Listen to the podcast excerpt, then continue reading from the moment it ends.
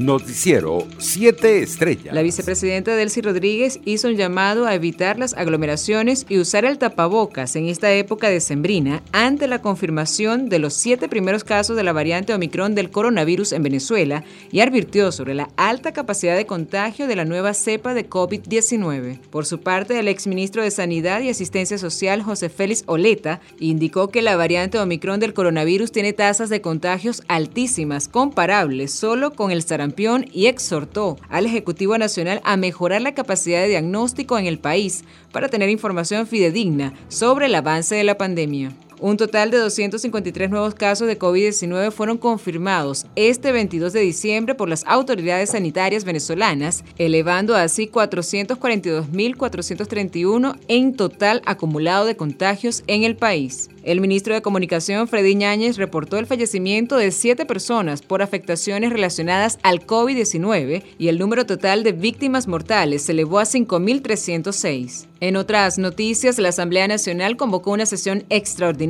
para el 30 de diciembre con el fin de discutir una propuesta de reforma de la ley orgánica del Tribunal Supremo de Justicia, con el propósito de reducir el número de magistrados de la máxima instancia judicial del país, tal y como lo informó el presidente del Parlamento, Jorge Rodríguez. En otras noticias, Perú canceló este miércoles, a último momento, la expulsión de 41 personas venezolanas que se encontraban en su mayoría en situación migratoria irregular en el país o tenían antecedentes criminales, porque Caracas no autorizó el ingreso del avión en el que viajarían, según lo informaron las autoridades. El presidente peruano Pedro Castillo, que asistió a la terminal aérea militar de Lima para presenciar la expulsión de los grupos de migrantes, una promesa de campaña, se tuvo que retirar ante el inesperado acontecer. Internacionales. Cientos de paracaidistas rusos efectuaron ejercicios cerca de la frontera ucraniana esta semana, según informó el jueves la agencia de noticias Interfax, citando al Ministerio de Defensa de Rusia en medio del enfrentamiento entre Moscú y Occidente por las aspiraciones de Kiev a la OTAN. Unos 1.200 soldados y más de 250 vehículos y aviones participarán en el ejercicio que se repartirá entre los campos de entrenamiento de Crimea, que Rusia se anexionó de Ucrania en 2014, y la provincia cercana de Krasnodar. En víspera de Nochebuena, el presidente del gobierno de España, Pedro Sánchez, se reunió este jueves y aprobó en Consejo de Ministros un decreto que hace de nuevo obligatorio el uso de mascarillas en exteriores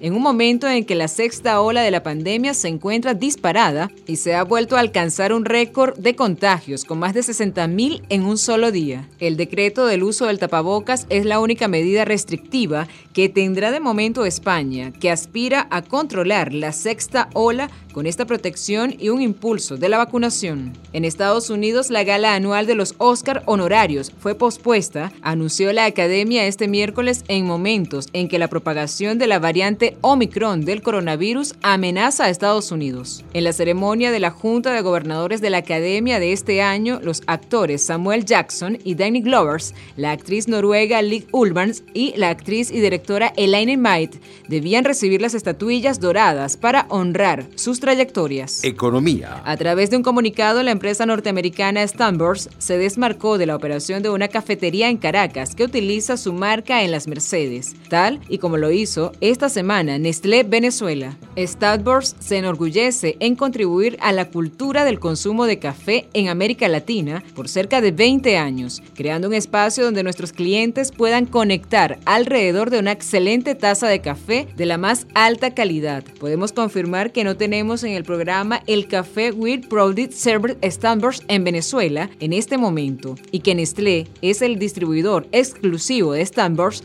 de este programa. Reza el comunicado. Deportes. Los Bravos de Margarita valpulearon a los Tiburones de La Guaira por segunda faena consecutiva este miércoles, al superarlos con marcador de 12 carreras por 2 en el Fórum de Macuto y aseguraron de esa manera un juego extra para definir al quinto clasificado de los playoffs de 2020 2021-2022 en la Liga Venezolana de Béisbol Profesional. La escuadra insular que alcanzó los 25 triunfos en la ronda regular tenía sellado su pase directo a la postemporada en el noveno episodio de su desafío, pues para ese entonces los Tigres caían ante los Leones en el José Pérez Colmenares de Maracay. Sin embargo, los bengalíes orquestaron una remontada en las entradas finales y forzaron el duelo de vida o muerte este jueves en Maracay. Noticiero 7 Estrellas.